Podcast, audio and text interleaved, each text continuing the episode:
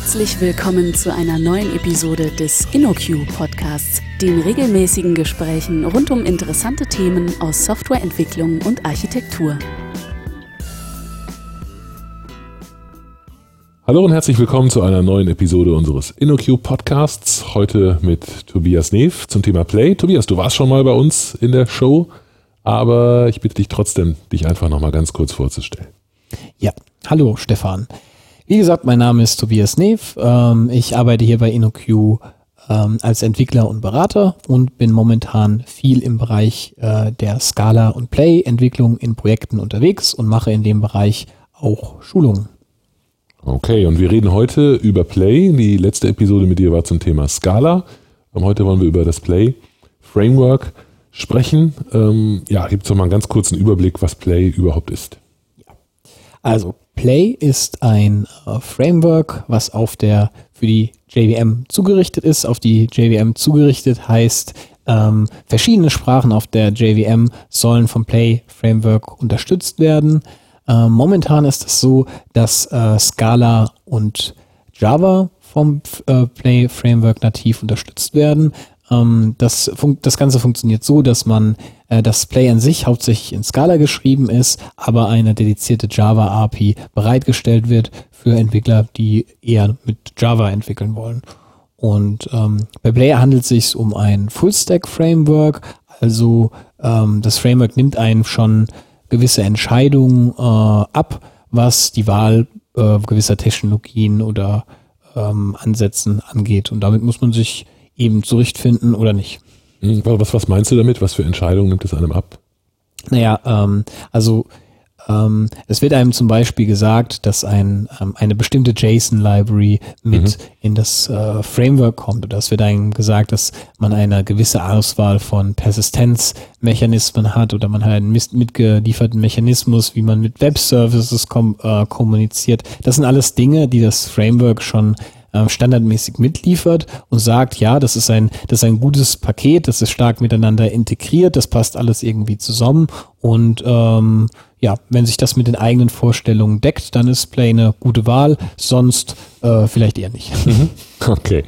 Lass uns vielleicht zwei Dinge ähm, aus dem Weg kriegen. Das erste ist Play 1 versus Play 2. Da gibt es so eine gewisse Debatte, das ist ein sehr großer Unterschied. Vielleicht kannst du uns da ein bisschen Hintergrundinformationen geben.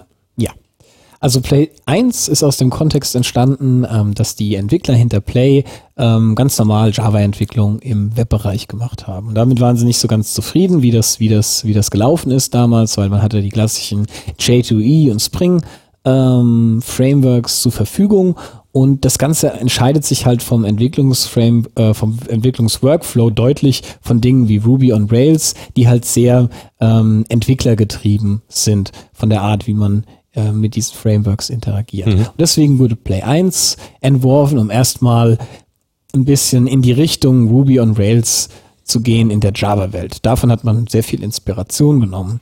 Play 1 ist auch komplett in Java entwickelt genau. gewesen. Mhm. Play 1 ist auch komplett in Java entwickelt gewesen. Damit ist das Ganze entstanden. Nun ist man nach einigen, ähm, nach anderthalb Jahren ist man irgendwie zu dem Schluss gekommen, dass man mit der Architektur von Play 1 nicht so ganz weiterkommt. Vor allem, wenn wir mit neuen heraus, neueren Herausforderungen halt umgehen müssen, wie ähm, Skalierung von, den, von Services, Verteilung von Services ähm, und aber auch dem bestehenden Technologie-Stack. Da war man nicht so ganz glücklich und deswegen hat man gesagt, geht man da nochmal einen neuen ähm, neuen Architekturansatz, nimmt die ganze Erfahrung, die man aus Play 1 genommen hat, bricht auch im Kern nicht mit den Prinzipien, die man, ähm, die man da hatte, was die Entwicklerproduktivität äh, angeht und entwickelt halt Play 2. Mhm. Und äh, interessant ist vielleicht, dass die, dass es durchaus Leute gibt, die nicht so ganz glücklich damit sind, äh, wie Play 2 sich entwickelt hat, insbesondere nicht ganz glücklich damit sind, dass ja. Play 2 eben eine komplette Neuentwicklung in Skala ist, weil das genau. schon ein Bruch ist. Also es gibt durchaus eine Front, die gerne eine Fraktion, auch bei uns übrigens, die Play 1 ganz prima findet und ja. eigentlich sehr traurig ist, dass es nicht weiterentwickelt, sondern komplett durch was anderes ersetzt wurde. Genau. Also ich denke, da gibt's da gibt's zwei Aspekte zu. Also zum einen hat man natürlich den, den typischen, ich finde das gut, was ich kenne Aspekt. Das hat mhm. man bei jeder Major-Version von Ruby gefühlt.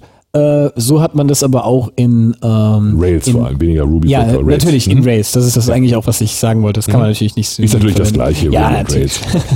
ähm, genau, das hat man in anderen Welten auch und so ist es halt auch hier. Die gewisse äh, Benutzungspatterns, Muster haben sich geändert und äh, deswegen mag man es vielleicht nicht. Die andere Sache ist, wie du schon erwähnt hast, ähm, Play 2 ist im Kern in ähm, Scala geschrieben. Deswegen kann es halt durchaus mal sein, dass man bei Stack Traces halt eben ähm, Scala-Meldungen ähm, bekommt und sich etwas damit auseinandersetzen muss. Ähm, aber wie bei anderen Frameworks auch, ist es eigentlich selten, dass ich in die Stack Traces des Frameworks allzu tief rein ähm, debugge. Und äh, von daher hat sich für mich, äh, der jetzt beide Seiten kennt, sowohl Play Java als auch Play Scala aus Projekten, ähm, hat sich bei mir noch nie äh, die, die Problematik irgendwie so rausgestellt. Also mhm.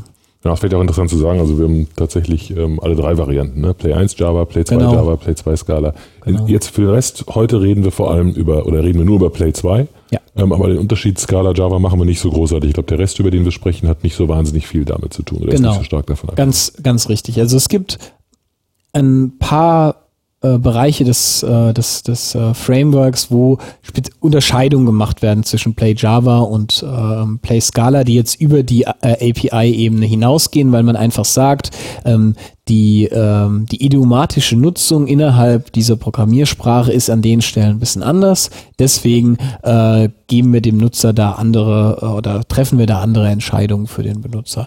Ähm, aber so explizit, wenn man auf einer Übersichtsebene über das Framework redet, muss man da eigentlich keine Unterscheidung machen. Mhm. Okay, dann lass uns doch äh, mal eine Stufe tiefer einsteigen und darüber sprechen, aus welchen Teilen Play denn besteht und wie, wodurch sich das auszeichnet. So einfach mal einen kleinen tieferen Überblick geben? Genau.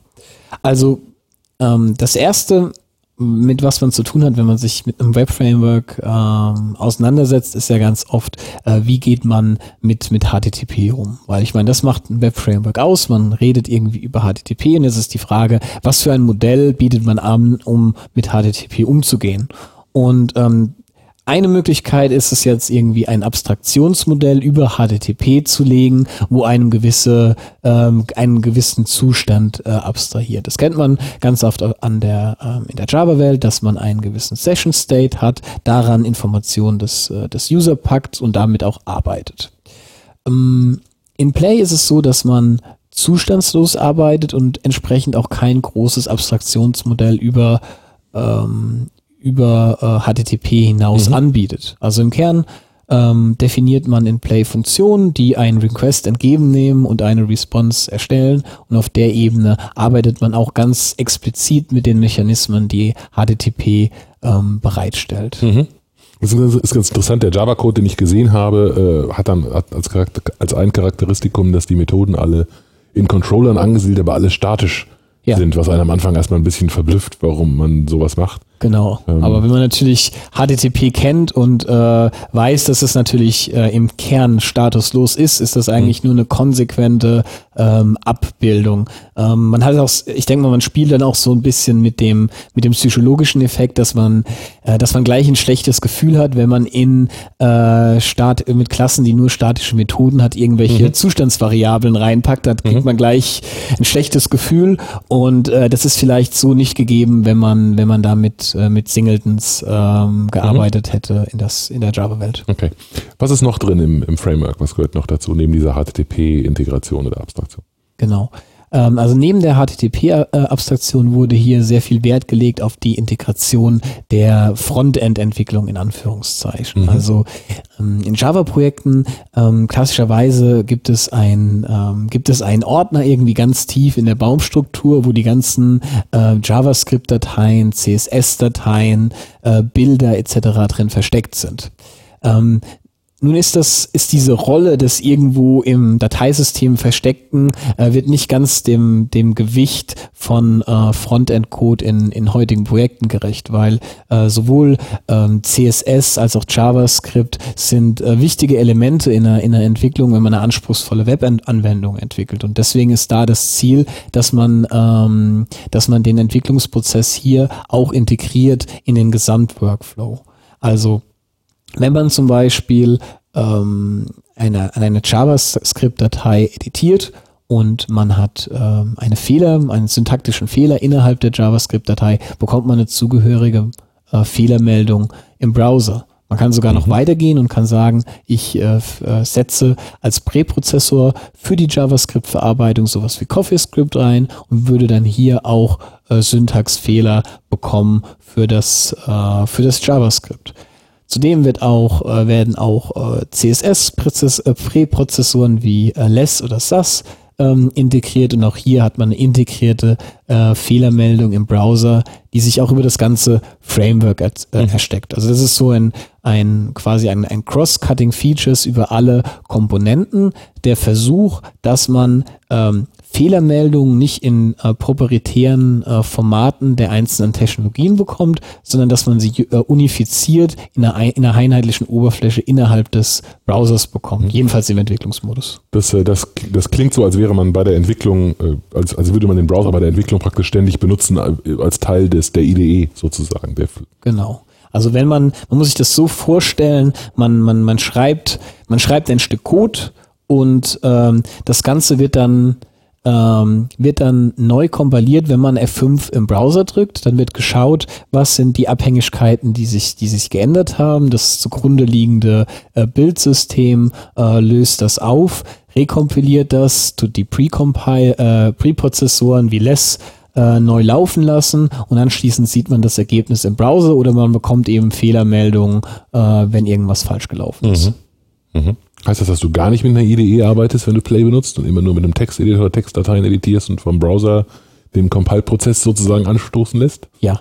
Ähm, das, das könnte man, das könnte man durchaus tun. Meine persönliche Präferenz ist es, äh, ist es nicht. Hier kann einem eine IDE durchaus helfen. Äh, ich persönlich verwende ähm, IntelliJ ähm, für den Zweck. Ähm, aber es ist jetzt nicht zwingend erforderlich, weil das, das Schöne an, an Play ist, dass diese ganze ähm, Funktionalität, diese Framework-spezifische Funktionalität nicht ausgelagert ist in irgendwelche Generatoren, die in der, ähm, in der IDE versteckt ist, wie man es ganz oft irgendwie in der, der Java-Welt sieht, sondern alle Funktionalität, was so Codegenerierung und äh, solche Dinge angeht, sind Teil des äh, Bildprozesses und damit Teil des Bildtools. Also solange man das Bildtool und die Konsole äh, bedienen kann, hat man da erstmal alle Funktionalitäten, die man braucht. Alles darüber hinaus ist mehr Convenience. Also, was haben wir an Features? Wir haben gesagt, die HTTP-Integration, du hast es schon erwähnt, äh, Präprozession und ähnliches. Das heißt, man hat so ähnlich wie bei Rails sowas wie so eine Asset-Pipeline, Genau. so, so einen Mechanismus. Ähm, eine Folge zu Präprozessoren haben wir auch schon gemacht, ähm, die das so ein bisschen erklären, wozu man sowas braucht. Ähm, wie sieht's mit, äh, mit Templating aus? Wie werden View-Templates, wenn die dort so heißen, realisiert in Play? Ja. Ähm, das ist so, dass man, egal ob man äh, Play mit Java oder Play mit Scala entwickelt, ähm, grundsätzlich die Zielstellung hat, dass für Templates, Root-Files und den restlichen Programmcode ähm, die statische äh, Typisierung von äh, Scala oder eben Java ähm, genutzt wird. Deswegen äh, sind die äh, View-Templates, wie du es jetzt nennst, ähm, sind ganz normale Heißen die da anders? Also, ja, also Templates. Templates, einfach, okay. ja. Die, die Templates, da ganz normale ähm, Scala-Funktionen. Und das ist ganz angenehm, Mhm. weil ein, ein Template ist einfach so definiert, dass es eine ganz normale Funktion ist mit Parametern, die am Ende Text raus, äh, rausrendert. Also eigentlich das, was man als, äh, was man erwarten würde, was ganz angenehm ist, wenn man die, das Template-Rendering ähm, Unit testen will. Man braucht dafür keinen großen Kontext, sondern man ruft einfach diese Funktion raus, bekommt einen Content und kann entsprechend checken, ob, ob das drin ist, was man erwarten würde. Und wie schreibt man darin dann sowas wie HTML? Also man schreibt dann offensichtlich nicht textuell HTML mit Escape-Sequenzen, die Code aufrufen, so- oder sondern man benutzt eine DSL oder wie sieht das dann? Doch, im Grunde genommen, im Grunde genommen sieht das genauso aus. Also man, man hat ähm, Also das, was herauskommt, also was dieses, Temp dieses Template selber ist, dann keine, das Template selbst ist kein, äh, ist von der Syntax her kein Scala-Code, sondern benutzt Scala-Fragmente innen drin. Nee, es ist, also es ist, ähm, es ist Scala-Code, was hervorgehoben ist durch ein Add äh, vor den Scala, ähm, ähm, vor den Scala-Sprachelementen. Ähm, das funktioniert deswegen ganz gut, weil ähm, im, in der Scala-Episode hatten wir das schon mal erwähnt, in Scala jede Expression einen Wert zurückgibt. Und dementsprechend ist dann halt der Wert der einzelnen Expressions, wie zum Beispiel If-Then-Else-Statements, ähm, ist halt eben ein Text, ähm, HTML-Fragment, äh, was, äh, was verwendet wird. Und ähm, Ich glaube, du hast mich nur irritiert. Du hast gesagt, das ist das Template. Das Template ist eine Funktion. Das Template, das man hinschreibt, sieht schon so aus wie zum Beispiel HTML. Ja. Und da, wo man dynamische Elemente haben will, schreibt man Scala-Code hin. Ganz, ganz genau, ja. Okay. Und äh, das im, im, in, insgesamt wird das Ganze dann sozusagen äh, als Funktion aufgerufen. Also ich könnte das nicht Richtig. in meiner IDE als Scala-Code öffnen. Das ist also keine Scala-basierte interne DSL oder so, sondern Ja. alles klar. Gut, dann habe ich es verstanden. Genau. Gut, also dann haben wir Templates, HTTP. Ähm, wie sieht's in Richtung Backend aus? Was bringt Play Mhm. damit? Ähm, also da gibt's, würde ich sagen, drei interessante Bereiche. Also ähm, der die Kernabstraktion im Backend, ähm, auf die Play aufbaut, ist das sogenannte Akka Framework. Akka ist eine ähm, eventbasierte Middleware, ähm, die quasi das Aktor-Modell, das aus Erlangen bekannte Aktor-Modell in die JVM-Welt ähm, transportiert. Und ähm, das kann als Mechanismus gewendet, verwendet werden, um ähm, nebenläufige Prozesse innerhalb ähm, der Anwendung äh, zu beschreiben und zu modellieren und ist auch ähm, das Primitiv, was man einsetzt, um die Verteilung innerhalb der Anwendung ähm, zu erreichen. Also zumindestens verbreitet wird dafür gern Aktor genommen, um dann zwischen Systemen Nachrichten zu versenden, um so mehrere äh, Play-Systeme äh, miteinander äh, zu verbinden. Also Benutzt Play Acker auch intern für die Realisierung der Basisfunktionalität oder ist Acker Genau. eine optionale Komponente? Nein, also Akka ist absolut Teil ähm, des Frameworks, also innerhalb des, ähm, des HT Standard HTTP äh, Processing wird äh, Play äh, verwendet. Acker verwendet.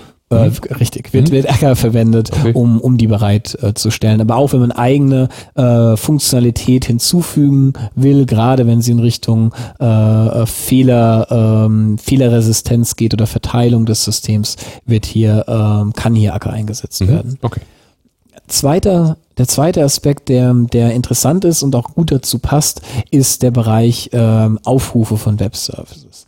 Aufrufe von Webservices ist ein Thema, was heute normal ist. Also wenn man einen User Request hat, werden ganz oft ähm, externe Informationen eingeblendet, die von ähm, anderen Server kommen, die entweder irgendwie intern äh, bereitstehen, eine interne API oder eben wirklich externe Services, die dann irgendwie den das Newsfeed oder ähm, einen Nachrichtenticker mit in die Seite integrieren.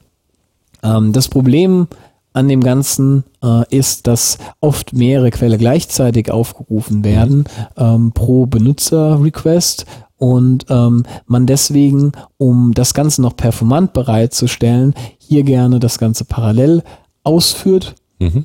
Nun, wenn man das jetzt ganz jetzt aber parallel ausführt, hat man wieder das Problem, wie äh, kriegt man diese unabhängig voneinander laufenden parallelen Aufrufe wieder zusammen, weil man sie möglicherweise verbinden will oder weil man sie in den View reinrendern will. Gibt es Abhäng es gibt Abhängigkeiten zwischen äh, diesen verschiedenen äh, Strängen und deswegen bietet ähm, Play ein Programmiermodell, wie mit solchen ähm, asynchronen Aufrufen umgegangen ähm, werden kann. Und das wird halt bereitgestellt über die äh, Future API, die Teil von Scala im Kern ist, aber auch im speziellen ähm, Teil des, äh, der Webservice-Abstraktion von Play. Mhm. Das heißt, Webservice ist hier im allgemeinen Sinne gemeint. Irgendwas externes, was man aufruft, muss kein Soap Whistle Webservice sein, kann auch ein RESTful HTTP Service, irgendwas Genau, also sein, was man aufruft. Webservice ist eigentlich wirklich in dem Sinn genommen streng HTTP.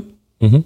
Ähm, Soap wird ähm, so nicht als, in, in, als im Kern des, äh, des Frameworks unterstützt. Ähm, da müsste man dann externe äh, Libraries ähm, nutzen, aber die Kernfunktionalität, die mitgeliefert werden, ist eher HTTP-basiert. Mhm.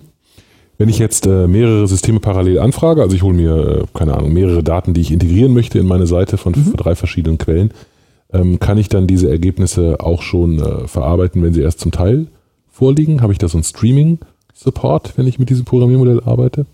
Genau, also ähm, der Streaming-Support ähm, ist ein, ein, ein wichtiger Teil des, des Play-Frameworks, gerade wenn man ähm, in Richtung High-Performance-Anwendungen gehen will oder Anwendungen, wo gerade sehr viele Message-Streams gleichzeitig laufen, die aggregiert werden müssen und zum User transportiert werden müssen. Da gibt es heute ähm, viele Technologien, die, sage ich mal, in dem, in dem, in dem Kontext ähm, relevant sind. Gerade auch ähm, die Kommunikation gegenüber äh, vom, äh, vom äh, Benutzer ähm, gibt es, gibt es äh, Technologie wie ähm, also Messaging quasi zum, zum Browser hin oder WebSockets als, als Technologie oder Comet. Ähm, das sind alles Möglichkeiten, wie man Informationen zum, äh, zum User pusht. Ähm, das Problem ist, dass in ähm, den wenigsten Web-Frameworks in der Java-Welt hierfür ein wirkliches Programmiermodell bereitgestellt wird. Und äh, wenn man in, in Play diese Anforderungen hat, hat man ein, ein Programmiermodell, wie man diese unterschiedlichen Browser-APIs in seiner Anwendung unterstützen kann, wie man ähm, auf, auf Streams reaktiv ähm, ähm, ähm, Logik hinterlässt. Und äh, das ist eine, das ist eine sehr nette Sache, falls man in seiner Anwendungsentwicklung solche Anforderungen hat. Hm, das, das klingt jetzt so, als wolltest du es ein bisschen einschränken, als würdest du extra sagen, falls man solche Dinge hat. Also du siehst das nicht als zentralen Punkt des genau. Frameworks. Also ähm, klar wird Play nach außen hin äh, so vermarktet, das reaktive Framework und dieser ganze Stream, das ganze Stream-Processing sehr stark in den Fokus gehoben. Das ist sicherlich auch ein absolutes Alleinstellungsmerkmal, mit dem man sehr coole Dinge tun kann.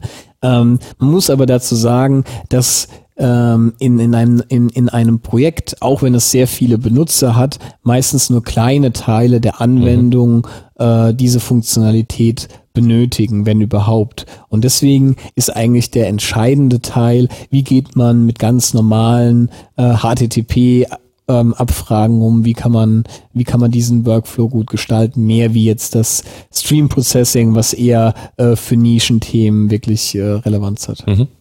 Okay. Was wäre der dritte Punkt? Drei Dinge wolltest du aufzählen? Der dritte Punkt von? Äh, du hast, du hast gerade gesagt, du wolltest drei Dinge in Richtung Backend. Ah ja, danke, danke für, äh, danke für den Hinweis. Ja, der, der dritte Punkt klassischerweise äh, natürlich äh, die Datenbank.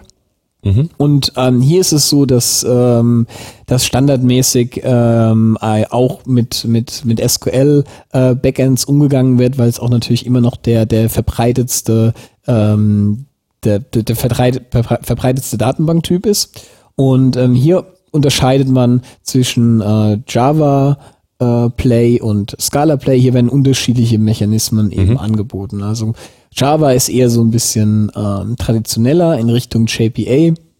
Ähm, auch wenn der Provider, der da genutzt ist, nicht wirklich JPA compliant ist. Mhm. Der Provider hier heißt enorm und das äh, zentrale Unterscheidungskriterium ist halt eben, es gibt kein, kein Entity Manager und damit auch ähm, eigentlich keine wirkliche Magie innerhalb der JPA-Nutzung. Also es wird nicht automatisch Dinge geupdatet, es werden nicht automatisch Dinge synchronisiert, es gibt kein Second Level und Third Level Cache auf Ebene des Entity Managers. Mhm. Das ist alles mehr oder minder per Hand, ähm, was einem die ein oder andere Überraschung, äh, Überraschung erspart, wenn man Dinge wie Hibernate ähm, gewohnt ist. Wenn man natürlich Dinge wie Hibernate gut versteht und damit leben kann mit der ganzen Magie, ähm, dann äh, ist es natürlich auch nichts verkehrt, das Hibernate einzusetzen. Deswegen wird auch in neueren Versionen JPA nativ auch ähm, unterstützt. Mhm. In der Scala-Welt hat man sich gesagt, die ganzen ähm, Hibernate JPA Sachen sind nicht ganz idiomatisch für wie man Scala entwickelt, weil wenn man sieht, ähm, was, was nutzt man, wenn man, äh, wenn man sowas wie JPA hat, dann hat man meistens äh, Java Beans, also mit Getter und Setter und das ist alles nicht so wirklich äh, idiomatisch mit dem, wie man äh, wie man Scala baut. Hier versucht man ja eher, seine ähm, Objekte unveränderlich zu lassen und dementsprechend äh, braucht man auch passende Frameworks, die diese Unveränderlichkeit auch irgendwie darstellen können. Und hier ist man zu einem interessanten Framework gekommen, was sich ähm, Slick nennt. Mhm. Ähm, mit Slick beschreibt man über ähm, Transformation, Transformationsmethoden, die man schon aus den Scala Collection kennt, wie Flat Map, Map, Filter, Group By, äh, beschreibt man ähm, sein, sein Statement, was man von der Datenbank ähm, haben will. Und das wird intern umgewandelt in ein ähm, SQL-Statement, was dann gegenüber der Datenbank ausgeführt werden kann. Mhm. Das ist im Grunde genommen schon alles. Man ruft es auf, bekommt es zurück, hat einen schönen äh, Präprozessor, sage ich mal, der einem SQL generiert und ähm, das ist ein ganz angenehmes, ein ganz angenehmer Mechanismus mit einer äh, relationalen Datenbank umzugehen. Mhm. Erinnert an die .NET-Welt und an Link. Genau, ne? also von der von der von der Architektur, von dem Ansatz, von der API ist das Ganze sehr ähnlich zu äh, Link to SQL ähm, aus der .NET-Welt. Mhm. Übrigens interessant, ich finde diese Querbeziehung immer interessant. Ne? Also Link stammt hauptsächlich von, von Erik Meyer, der einer der ja. Haskell Väter ist oder Haskell Standardisierer ist ja. und Haskell ist wiederum eines der Haupt, einer der Haupteinflüsse von Scala und diese, genau. diese und Communities hängen irgendwie alle zusammen. Zu, zudem auch spannend darüber, der, der Vater von, äh, von Scala, Martin Odersky und der eben angesprochene Erik Meyer halten auch zudem äh, demnächst in, ähm, über Coursera eine gemeinsame Vorlesung äh, so über das Thema Reactive äh, Programming. Also da, das ist sicherlich ein, ein ähm, Welten sozusagen, die sich auch sehr stark mit, äh, voneinander inspirieren. Ja. Mhm. Zu Reactive Programming machen wir sicherlich auch mal eine separate Episode. Gerne. Okay, also wir haben eine, eine Full-Stack, ein Full-Stack-Framework äh, mit diesen Facetten drin. Ähm, Du hast schon ein bisschen über die Entwicklungsumgebung gesprochen. Wie sieht es mit der Laufzeitumgebung aus? Also was ist das, äh, was ist das Modell? Ich denke, das ist ganz interessant, weil das, glaube ich, mit ein paar Dingen bricht, die man so ja. gewohnt ist. Genau. Also in der Java-Welt ist man ja gewohnt, man hat seinen Surflet-Container und mhm. in seinen Surflet-Container werden Warfiles ähm, rein deployed und die Warfiles packen im Grunde genommen alle Java-Klassen und alle Assets, die man so in seinem Programm hat. Ähm, in Play ist das ein bisschen anders. Hier bricht man äh, mit dieser Konvention aus mehreren Gründen. Äh, man sagt sich zum einen, ähm, diese Servlet API ist schon ziemlich alt und sie gibt einem auch wenige Einflussmöglichkeiten an zentralen Dingen, wo wir gerne Einfluss hätten. Also gerade wenn wir sowas wie Stream Processing realisieren wollen, ist das sehr schwierig, das über die äh, Servlet API zu tun. Also Servlet ähm, 3.0 und 3.1 haben zwar hier Erweiterungen, wie man asynchron mit Ergebnissen umgehen kann, aber das ist trotzdem noch alles sehr schwerfällig ähm, und man sieht auch, dass das, sage ich mal, ein gewachsenes, ein gewachsenes Thema ist. Deswegen hat man hier gesagt, man will natürlich nicht ganz von neu äh, anfangen, deswegen ähm, verwendet man ein ähm, IO-Container, der sich äh, Netty nennt basierend auf Netty baut man eben dieses, dieses, dieses äh, Framework und äh, tut das sehr stark mit Netty äh, verknüpfen und eigentlich alle äh, Low-Level IO, äh, Async IO Anfragen werden auf die, äh, auf das API-Layer von Play ähm, gemappt. Mhm. Und äh, im Deployment bedeutet das dann was? Im Deployment bedeutet das eigentlich, dass es ja, die, die Wahl des Entwicklers ist, wie man Deployment betreibt. Also es gibt nicht den Standardweg, sondern äh, man, man kann da verschiedene Stufen der Deployment-Komplexität wählen. Also ähm, der erste Einsatz, man macht es sehr minimalistisch, wie es auch oft in der in der ähm, äh, Rails-Welt betrieben wird, dass man sagt, man hat ein äh, Source Code äh, Repository, zum Beispiel ein ein, ein Git Repository und ähm, wenn man ein Update eines, eines Servers durchführen will, äh, pusht man die Änderungen zu diesem äh, Source Repository und anschließend in einem äh, Post-Commit-Hook ähm, tut man den Service äh, neu starten. Die zweite Möglichkeit, wenn man eine, ähm, wenn man wirklich ein Artefakt haben will, was, ähm, was quasi das Release kennzeichnet, was deployed werden soll, hier hat man auch zwei Möglichkeiten. Ähm, der, der Weg, der am, am nächsten zu den Play-Konventionen ist, ist, dass man sagt, man baut aus diesen, ähm, aus diesem Projektfile baut man ein natives Package des Betriebssystems. Das würde dann irgendwie ein MSI im Fall von Windows sein oder ein ähm, Debian-Package zum Beispiel in, im Fall von Debian basierenden Systemen. Und hier gibt es auch schon entsprechenden äh, Support des Bildsystems, das eben zu tun. Die dritte Möglichkeit, wenn man äh, schon ein gesettelte, äh, ein gesetteltes Operations-Team hat, was sagt, okay, unsere Voraussetzung ist, dass wir einen War-File bekommen. Hier gibt es ein, ähm, äh, zwar ein, ein externes Projekt, was ähm, ein, ein War-Mapping für ähm, Play-Projekte bereitstellt. Mhm. Das wird auch produktiv von denen benutzt. Ähm, da wird halt gesagt, okay, wenn ihr einen Surflet 3 oder 3, besser noch 3.1 Container habt, dann äh, habt ihr die meiste Funktionalität, die euch eben Play äh, bereitstellt. Es gibt keine Einschränkungen im Stream Processing, aber auch hier wieder 95 Prozent der Funktionalität wird unterstützt. Wenn man nur einen Surflet 2 X-kompatiblen Container hat, da kommen halt einige Features, ja, die können halt nicht unterstützt werden, weil es entsprechend keine Funktionalität für asynchrone Verarbeitung gibt. Mhm. Und taugt das Zeug? Ist das ein gutes Framework? Hast du, hast du Spaß damit zu entwickeln? Ja, definitiv. Also als, als ähm, man kann auf der einen Seite sagen, als äh, Java-Entwickler ist man nicht gerade verwöhnt, was, äh, was Web-Frameworks angeht, aber das ist wirklich eine, das ist wirklich eine schöne Sache.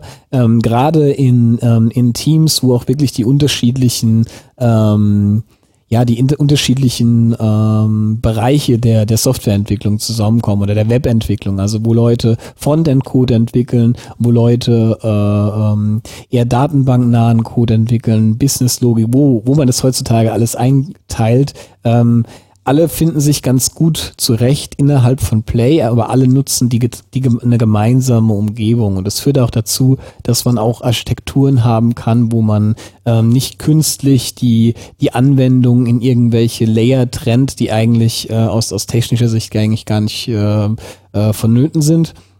Und das macht es wirklich sehr angenehm, innerhalb von diesem einen Projekt ähm, zu entwickeln. Und ja. Ich kann auch sagen, dass interessanterweise bei uns die äh, auch, also Play auch den Rails-Kollegen durchaus immer Respekt abbringt. Also nicht, dass die jetzt das total bewundern, aber man, man hat da eine andere Einstellung. Das ist, das ist ganz gut umgesetzt im Gegensatz zu anderen Clones, die es versucht, die versucht haben, Rails irgendwie nachzubauen, hat das durchaus eine eigene Identität und eigene Qualität. Ja. Okay. Gut, wenn man starten möchte mit Play, was empfiehlst du? Wie, wie legt man am besten los? Welche Ressourcen würdest du einem interessierten Hörer, einer interessierten Hörerin als erstes nahelegen? Ja, also hier hat man auch ähnlich wie bei Scala die Möglichkeit, über den ähm, TypeSafe Activator ein, äh, einen Einstieg zu finden. Das ist im Grunde genommen ein Tool, was man als ZIP-Datei runterlädt, ähm, entpackt, ähm, durch einen Doppelklick äh, startet und man, es poppt etwas in einem Browser auf und dann kann man ähm, innerhalb des Browsers ein äh, Play-Template ähm, auswählen und äh, damit kann man halt ähm, ganz einfach über, über eine browserbasierte IDE ähm, mit Play interagieren. Ähm, aber auch so, wenn man ein Play-Projekt runterlädt, das ist auch wieder eine ZIP-Datei, was man entpackt und startet, ähm, ist es im Grunde genommen eine sehr, sehr, sehr einfache äh, Geschichte, weil man kann sich zum Beispiel so ein Demo-Projekt, was Teil der Play-Distribution ist, ähm, an die Hand nehmen und starten und ähm, einfach mal live den Code modifizieren, nochmal F5 drücken und sehen, was eben die, ähm, die Änderungen sind am Code. Und nach einigen Sekunden ist das Ganze wieder ähm, kompiliert und äh, der, der Refresh ähm, ist, ist, ist direkt sichtbar. Das Feedback ist auch wirklich sehr schnell, was wirklich einer der, der, der größten Vorteile ist, dieser schnelle Feedback-Zyklus von Play. Mhm. Alles klar. Gut, Tobias, vielen Dank für die spannende Folge und bis zum nächsten Mal. Ja, danke, Stefan. Bis zum nächsten Mal. Ciao. Vielen Dank für das Herunterladen und Anhören des InnoQ Podcasts. Mehr Episoden und weitere Informationen finden Sie unter innoq.com/podcast. Wir freuen uns über Feedback, sei es Kritik, Lob oder Vorschläge für zukünftige Episoden, per E-Mail an podcast@innoq.com oder als Kommentar auf der Website.